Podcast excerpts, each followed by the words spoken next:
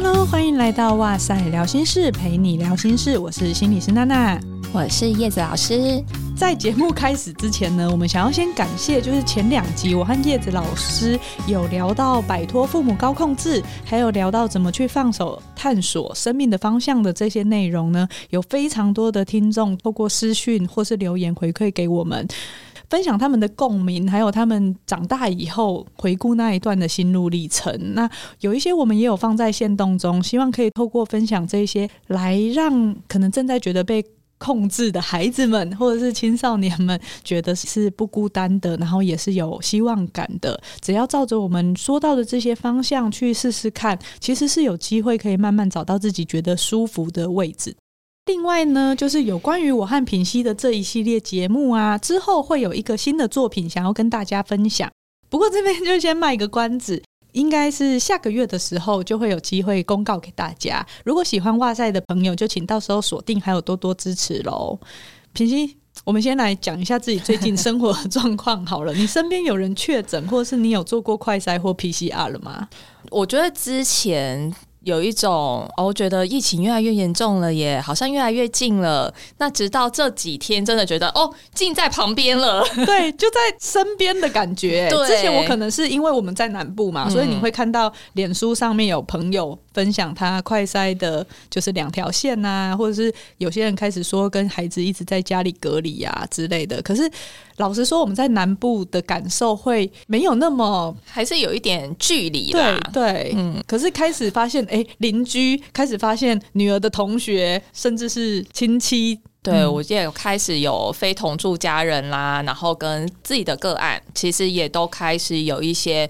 可能之前会觉得是框列隔离，就觉得啊，还是隔着一层关系，可能有点像是那种哦，朋友的朋友确诊了这样子，知道的人确诊了。可是现在就是已经进到就是是你密切接触的人，嗯，嗯，所以我最近也有快筛的经验了。哦，是哦，如何？我我觉得真的很紧张哎，就是在自己一开始，我想到，因为其实我以前看那个影片啊，人家快筛的时候，或者是 PCR 的时候，我看那个棉花棒这样子 戳来戳去，对，戳进去的时候，我真的觉得非常的可怕。呃，而且我本身就是已经是那种可能游泳很怕鼻子呛到水的人，然后又要自己搓。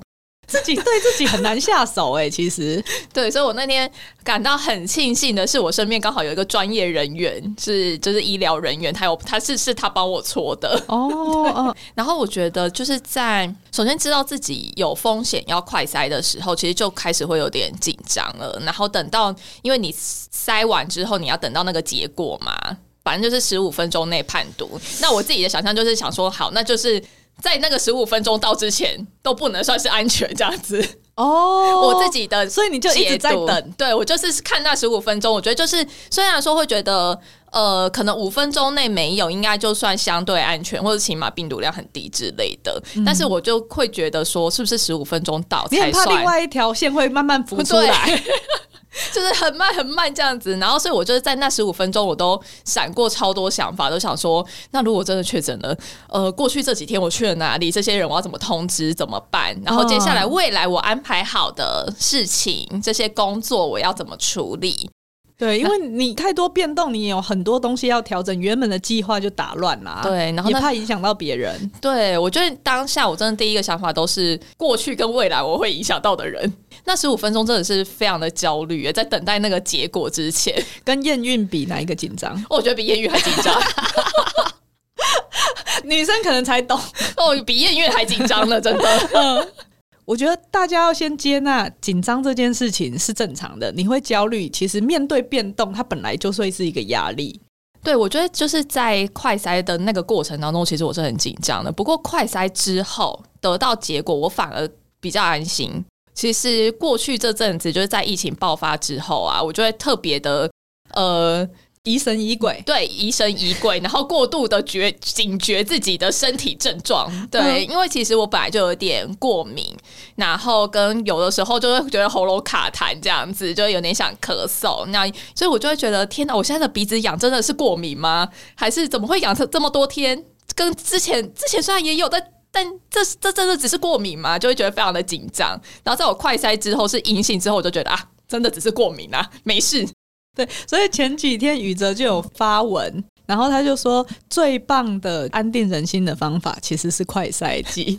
你只要看到阴性，你就觉得啊。没事，没事，没事，这样子又度过一天了，这样。那所以今天我们安定的方法就讲完了吗？但毕竟快筛有限嘛，而且也啊，说实在，快筛过程也真的是蛮不好受。那个其实真的是侵入感很强烈耶。而且也不是每个小朋友都可以用这样子的方式，哦、对，朋友真的就比较麻烦一点。对啊，真的是快塞完都要大哭一场的。好，所以我们今天为什么会做这一集节目，主要就是因为上个礼拜我朋友工作场合的同事，然后上班上到一半，突然就收到通知说家人确诊。那因为他家人确诊，所以小朋友就要马上被带回家去隔离呀、啊。老师就打来就说：“哎、欸，小朋友知道以后崩溃大哭，因为他觉得病毒很恐怖，然后就很躁动。”他就想说，哎、之后会有越来越多小朋友忽然要面临这种状况，然后小朋友可能也搞不清楚到底发生什么事情。我们是不是可以出一集的 podcast 来跟父母分享，说要怎么样子跟小孩子沟通，我们要怎么样陪伴他们？因为他说，当下幼稚园老师好像也就是太多讯息要处理，太多事了，没有时间去陪孩子，然后就只一直问说，哎、爸爸什么时候要来接？大家对于突如其来的这个需要去应变的时候，就真的很考验大家的弹性。如果是我讲大的孩子，可能相对比较知道状况啦，对不对？可是可能国小，像我女儿就有点还一知半解的。不过他们已经被我们训练到，哎，回家就是赶快洗手、脱口罩、换衣服。他们就会说，因为有病毒。他们至少知道原因，但是他们其实也没有真的非常清楚。那如果像刚刚那样子的情境的话，你觉得可以怎么做啊？呃，孩子很多时候都是透过大人在了解这个世界，在建立他们对于外在环境的价值观啊，对于外在环境的感受。这个了解的过程当中，不仅仅是大人讲出来的内容，其实还包含我们传达的方式跟态度。虽然说大一点的孩子可能可有更多的资讯，不过其实即使是青少年，我觉得也会是需要成人协助他们去用适当的方式去接收到正确的资讯。就是在跟孩子讨论跟说明的时候，有三个重点：第一个就是方式，第二个是态度，第三个是内容。呃，我们就先讲方式。那方式的话是直接的对话，因为其实孩子很多时候会很不经意，其实就会听到大人之间的谈话。我我自己回想，我小时候也蛮多时候会得到一些你知道片段的资讯，然后听到大人在讲什么，可是那些可能都是只字片语，其实没有办法得到全面的讯息。嗯，而且他可能会误解或解读的不太对。对，所以我觉得直接的跟孩子讲。那免得他们就是可能有时候他们有点担心，有点焦虑，可是透过这些很片段的讯息的时候，反而会助长他们的焦虑，因为不知道到底是什么，或者是听到什么东西觉得很恐怖，可是可能是在讲别的事情，也不一定可以直接跟孩子讲，那就是面对面的沟通跟对话，就直接的讨论去让他们了解。那他们可以看到说，哎，我们其实是怎么样去面对这个事情的，所以可以有一个特定的谈话的时间。但我觉得也是要等大人准备好的情况下啦，就是你自己也觉得你准备好要去跟孩子谈论这个话题，所以可以先想想看要讲什么。这个过程当中呢，就是呃，去了解彼此之间的感受啊、想法啊，因为其实每一个孩子对于疫情的情绪也会不太一样。比如说线上上课这件事情，嗯、有人可能会觉得很讨厌，他没有办法转型，或者是他没有办法去学校，他觉得没有办法跟同学一起玩，很是很生气的，或者是很紧张的。但是也有的孩子，他是可能很高兴，他今天可以睡晚一点再起床。诶、欸，像我女儿，接下来他们就准备要一个礼拜都要线上，她好像就蛮期待的，因为她觉得很新鲜，她没有遇过这种状况。诶、呃欸，我有的个案其实是蛮开心的，因为她觉得。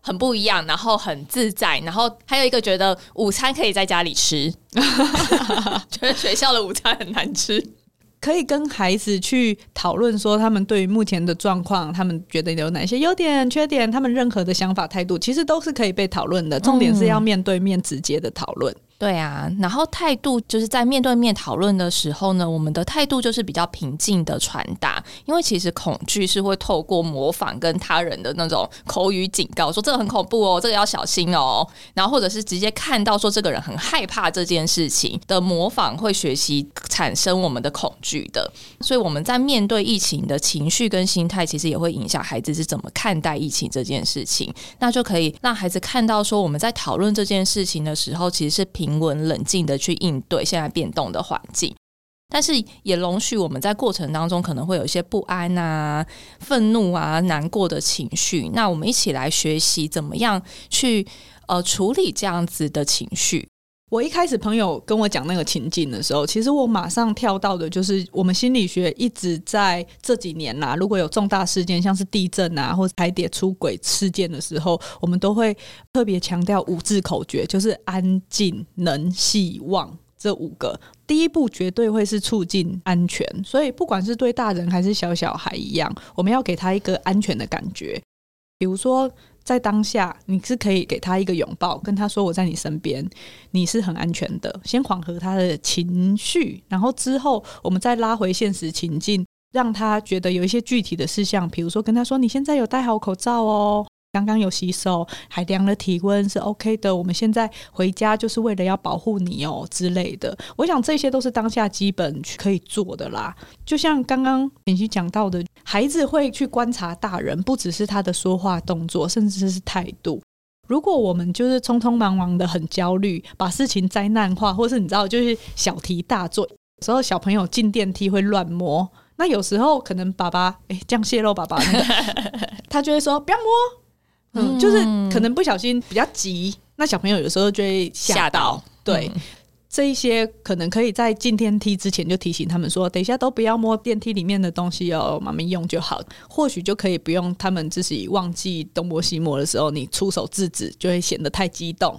有时候我们的态度真的会影响到孩子，以为对于某一些事情他应该要这样反应才对。嗯嗯，嗯，那可是其实我们也可以反过来利用身教的力量，就是如果我们是做出冷静、理智，而且是感觉思虑很周全的一些行为的时候，那我们就是在示范，允许孩子做相同的事，孩子就会知道哦，我不是做什么事情都是被情绪来控制的，我是可以控制我自己的想法的。所以，像刚刚电梯的那个例子，我觉得也可以是，如果我们有觉察到自己可能会不小心出现这样子的语言，哦，可能被恐惧驱使的时候呢，我们其实也可以事后的说，呃，摸到了没关系，我们再来喷喷酒精，嗯，嗯，那我们再来洗洗手，那我们就，哎，现在小心不要再摸到自己的脸。之类的，不要再碰到嘴巴、鼻子。我觉得这个就是可以。我们如果有觉察之后，事后其实是可以做后续这样子的调整，让孩子知道说这个要小心。可是我真的做了，真的碰到了也没有关系，我还是有后续的问题解决可以做。嗯，不会天塌下来了，或是你就只是焦虑到爆炸，觉得说 妈呀，我要病毒要攻击我了这样子。对，对，我觉得这个还是可以示范。真的，我们难免因为现在就是。是在一个比较紧绷的状态，我们难免会遇到这样子的情形，有的时候真的会脱口而出。那脱口而出之后有觉察，后续还是可以调整的啊，这也是一个很好的身教示范。那我们刚刚讲到的这些是方式跟态度，如果是内容呢？我觉得要说的重点有一个很大的前提，就是要是正确的资讯啊。对，当然了，自己还讲假新闻给孩子听，可能自己不觉得是假的，有没有？对，所以这个媒体试读真的很重要。嗯、前几集大家去听一下，真的。所以我觉得成人应该要自己先做一些功课啦，哈，你要了解正确的资讯，然后你吸收整理之后，用他们可以理解的语句，哈，你不要讲一些。我自己现在也没有办法举例，什么东西是太难的东西呀、啊？呃，什么 NAC 最近很红、呃、之类的之类的，对，就是用孩子可以理解的语词去跟他们讨论，讨论内容可能就可以包括说，哎、欸，我们呃一直以来在做，就是可以做什么来保护自己，避免确诊嘛，避免生病。这个我相信很多人都知道，可能可以再讨论，就是说，因为现在因为疫情爆发，所以其实会蛮担心的是，那如果真的生病了，真的确诊了，该怎么办？可以讨论是说，那如果确诊了之后可能会怎么样？会发生什么样的事情？可是我们可以做什么来处理？那也可以引用过去的经验来帮助孩子理解，比如说，可能像过去的感冒。过去怎么他什么时候生了什么样子的病，然后有什么样的症状，后来怎么做，那也后来也恢复了。所以就是可以用过去的经验来让他们理解说，这个疫情可能如果他们真的生病了，会发生什么样的事情，告诉孩子未来可能会有什么样的改变哦，尤其是上学这件事情是息息相关的嘛。变动真的蛮大的，所以也可以让他们知道说，可能接下来会变线上上课，可是也有可能会变回实体上课。当这样子做的时候，是线上跟实体的时候，我们会怎么处理？我们会怎么去调整我们要的生活？那简单来讲，其实就是讨论说，疫情期间你可能会面临到的问题情境可能有哪些，可以怎么准备跟应对。这样的说明跟讨论，其实就可以让他们的情绪更安定。那面对变化跟解决问题，也会觉得更有能力跟信心。嗯，有时候我们会觉得这不是很理所当然的一些事情，可是孩子可能没有办法想到可能会有这些状况跟程序，所以他如果想的很空泛，比如说哦，病毒死掉，或者病毒哦，好可怕，不知道会怎么样的话，其实面对那种未知，他是更害怕的。嗯，尤其现在可能媒体上面的讯息都会是相对。严重跟更让人担心的案例啦，所以其实我觉得是可以再更说明的更详细一点，让孩子可以放心的。刚刚有讲到嘛，就是怎么样子跟孩子讲这些内容。不过我觉得在讲这些内容之前，大人跟孩子都可以先把情绪处理好的，然后我们再讨论事情。不然呢，有时候你讲了他也听不进去，或是你表达的状况也不是那么的冷静。安静能系望里面第二个静，其实最重要的就是怎么样子去促进平静跟镇定。直接的做法，比如说好好的呼吸。然后你要是睡眠充足的，你要能够是给自己时间休息的。像刚刚讲到那个幼稚园孩子大哭的情境，其实是也可以带着孩子一起呼吸的。当然，大人自己要做的正确啦。我们的呼吸是那种缓和呼吸，意思是你是慢的，而且是轻松的，不是很刻意的说来，我们深呼吸。不是这样子，那样子很用力的呼吸，那样子只会让你的心率增加，或者交感神经越来越狂妄而已。应该是渐进式的放慢。那其实你陪着孩子做大概五到十个缓和的呼吸，对小小孩来说就是一个循环了。像我女儿小时候，她哭哭的时候，如果哭得比较激烈，其实我们就是拍一拍背，一起慢慢的呼吸就好了。后来她也会把这些变成她安抚自己的方法，就像她后来发明了平静器这个东西。之前有一次在捷运上我们要出游，然后我就问我女儿说：“诶，你带了什么东西在包包里？”然后她就拉开拉链跟我分享，那是一个那种弹簧的玩具，很像是如果你有看过《玩具总动员》里面有弹簧狗。他就是可以拉开，然后缩回来的那种。然后他就说：“这是我的平静器。”我就说：“哦，什么意思啊？平静器？”他就说：“就是我很不平静的时候，他可以帮我冷静下来。”然后他就说：“像这样，他就把它拉开，然后停回来。”然后我就问他说：“所以拉开再收回来，会让你觉得比较平静吗？”然后我女儿说：“就跟我说，还要搭配呼吸哦，真的是非常有意识。”对。然后他就是拉开的时候，他就会吸。然后收回去的时候，他就会突这样。然后我就说：“哇，听起来真是一个好方法，这是谁教你的吗？”他竟然就说：“他是他自己想到的。”然后心理师妈妈就会想说：“他为什么会需要想到要用这个东西呢？” 所以我就说：“哦，那是什么原因让你想到要用这个方法帮忙自己呢？”完全就是心理师的语气。我说：“是有什么你遇到很难过、很生气或是担心的事情吗？”然后他就变成悄悄话跟我讲，因为他爸爸那个时候在捷运就在旁边，然后他就说，因为那一天晚上我晚餐吃了一包巧克力饼干，然后我晚上睡不着，我真的快疯掉了。我听到他讲我快疯掉，我真的觉得很好笑。然后他说，所以我就把它偷偷藏起来，背对着爸爸在那边用平静器。哦，好可爱哦。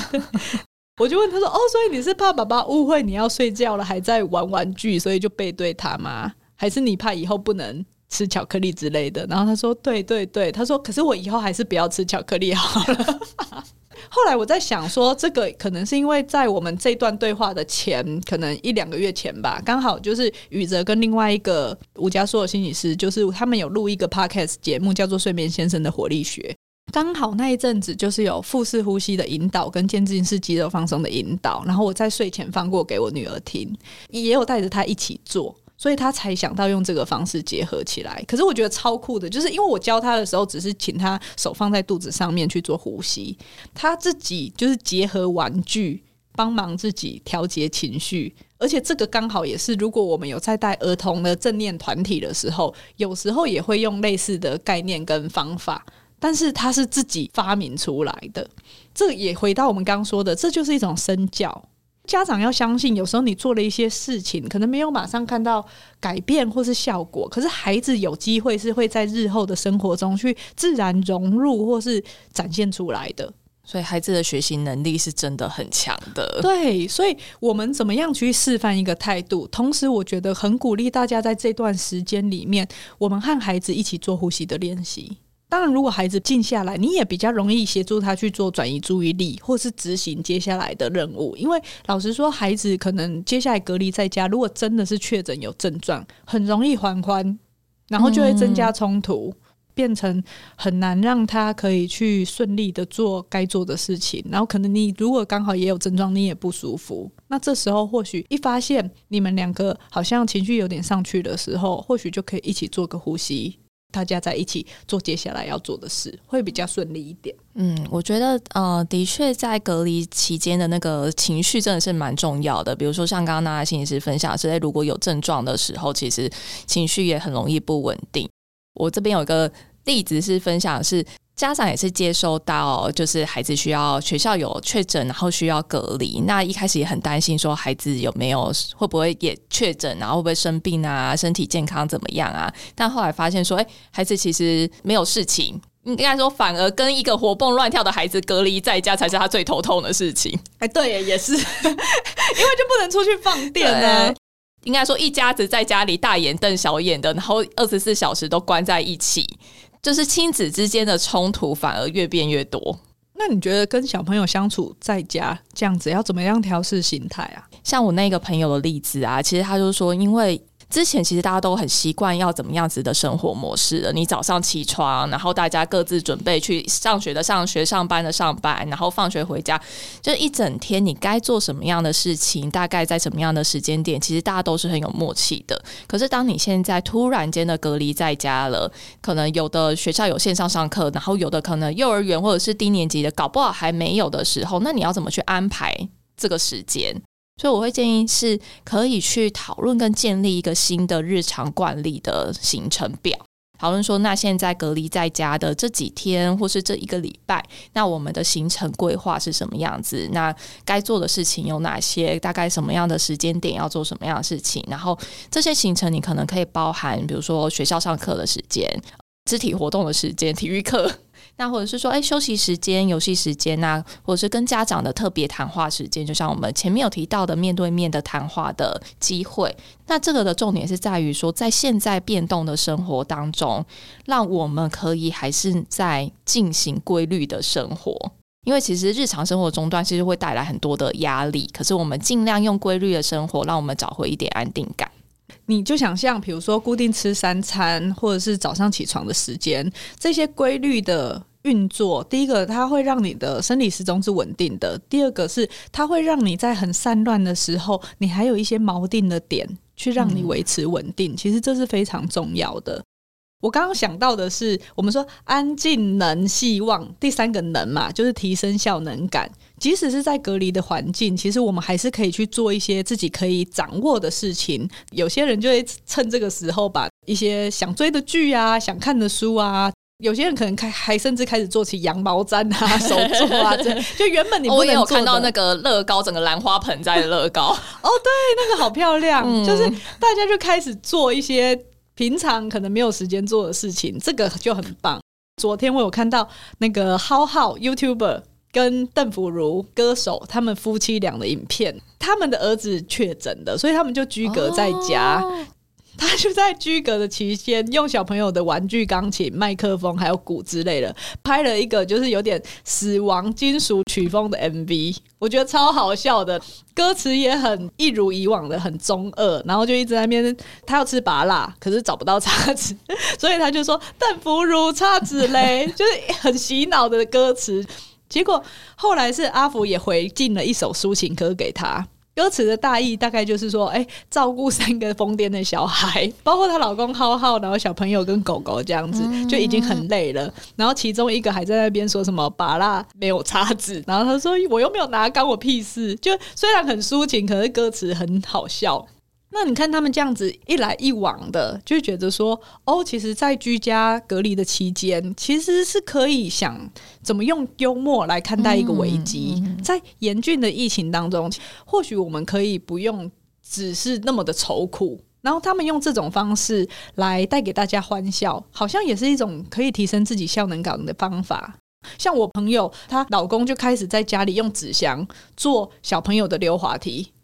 好有才华哦！对，然后你看你分享出来，大家又会觉得哇，宝宝好棒哦，小朋友也玩的开心，你也提升自我效能感，做一些你能掌握的事情，不但可以增加控制感，嗯、也是很好的情绪调节。因为你在这样子的环境下面，你可能一直都是负向的资讯，身体不舒服啊，好担心啊，好焦虑啊，你要怎么样子把那个正向的情绪一起去融入进去，就是我们可以试着去想想看，跟做做看的方向。这也让我想到，刚好可以有一些时间思考，你过去有没有什么想做但没有时间做的事情？对啊，就刚好配合我们上一集啊，嗯、这时候就是你探索的时候嘛，对，对不对？虽然不能到户外探索，但是反而可以在网络啊或者什么之类的上面做探索。不过网络使用，我觉得反而是限制跟开放其实是都需要注意的。限制指的是说，其实现在因为网络很发达嘛，疫情的资讯其实很多，那也有很多新闻。不过，太多的接触相关的资讯，其实反而会让我们更焦虑。所以，其实要适当的限制。嗯、你大概知道一些，知道现在该怎么做，也得到一些正确资讯之后，其实差不多就可以停下来了。嗯、接触太多，其实反而会让我们更紧张。因为像我们之前在做紧急的心理介入的时候，我们安静能希望的安的时候，其实就会提到有一点叫做。你在资讯上面，你也要让自己是有安全感的，不是开着电视然后一直在播放这一些这些讯息。你觉得我又没有认真看，没有认真听，没有你的大脑还是会去处理这些讯息。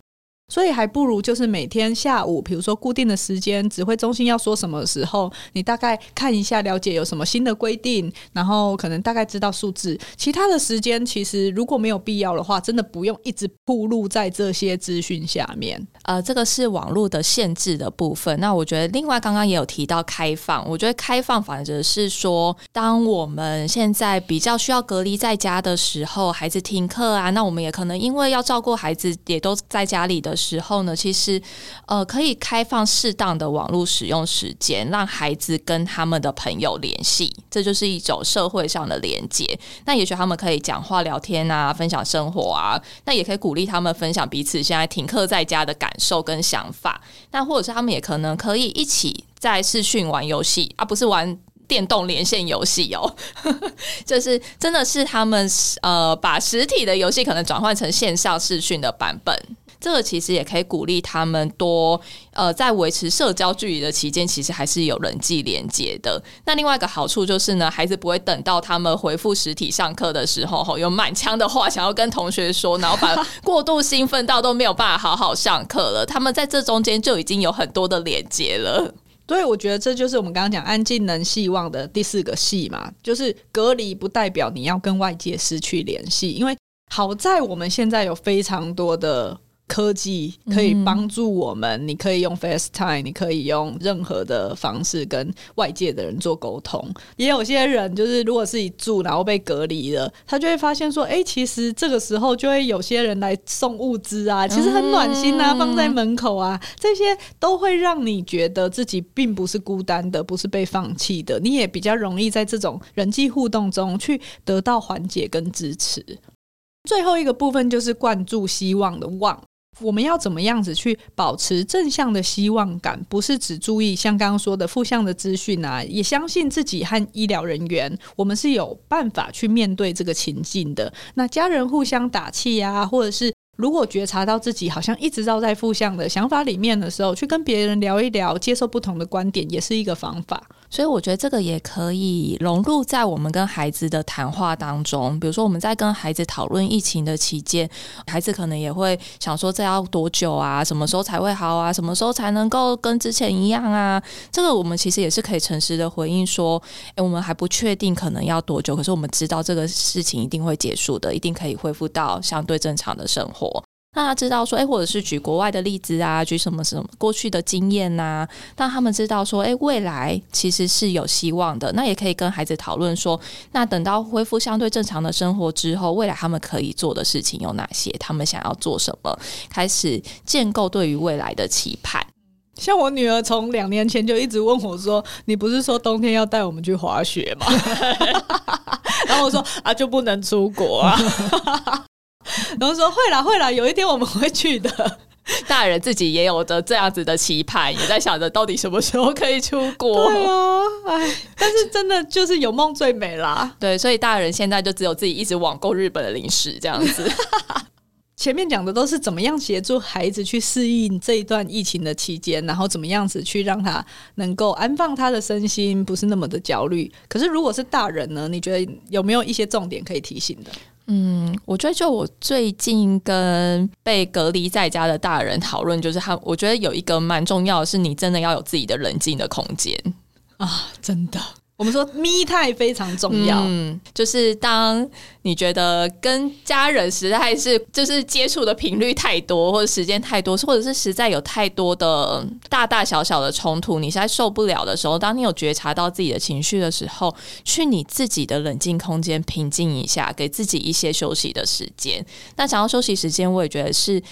呃，你也要在我们刚刚说的日常的惯例里面，你日常的行程里面，你要刻意的留给自己休息跟放松的时间。休息你要按上 schedule，否则它就会被压缩到它就是没有。嗯、对，然后等到你想说我要休息的时候，你已经要爆了。如果是像我们这样子，就是爸爸妈妈，然后有小孩在家的。不要随时随地都是两个人同时顾，因为两个人就会都没有休息到。其实应该是要轮流工作休息，比如说这个小时是你陪，那这个小时我工作或我要做什么，然后下一个小时我们就讲好换谁。因为如果你一个人是完整的去做工作或休息，第一个你效率比较好，另外一个你才会真的有休息到。这件事情我们不知道他要抗战多久，所以需要保留战力。如果两个人都是两个人，既没休息到，工作又没做好，然后又被小孩子弄得乱七八糟的，其实不是一个好的策略啦。嗯，所以其实这个也可以放在在建立新的日常惯例的时候，就可以大家一起家人一起讨论，然后你呃可能伴侣之间也互相讨论说，那我们要怎么分配？接下来的家事啊、工作啊、照顾孩子的时间啊，就好好的讨论清楚的。然后日常惯例的部分，我觉得先让大家知道讨论是有一个大的方向，但是你们不要真的按表操课，因为有时候太没弹性，反而又会变成另外一种压力。嗯，真的要保持一些空间，因为现在就是一个计划赶不上变化的时代。对，所以我觉得真的非常考验大家的应变能力。那也希望这一集的内容能够给大家一些想法跟观点，然后我们一起来看看可以怎么样子度过这一段比较高峰的时候。今天的节目差不多到这边，最后我想要推一本书，叫做《练习不焦虑的生活》，是由远流出版的。如果是家中有比较焦虑或比较敏感的孩子的话，我还蛮推荐来看的。不过它的内容是蛮多的，然后所以可能不是那么大众科普书，但是我觉得它内容写的结构蛮好的，然后也都蛮正确的，是可以让孩子的焦虑特质转化成他的韧性跟力量的，就推荐给大家。今天我们节目就到这边，希望内容大家喜欢。如果你听完以后有什么想法，都欢迎到脸书或 IG 留言给我们。当然，也很欢迎大家到 Apple Podcast 五星按赞，因为最近按赞的人感觉越来越少。接下来就敬请期待我们的新作跟大家见面喽。今天节目到这边，拜拜。拜拜。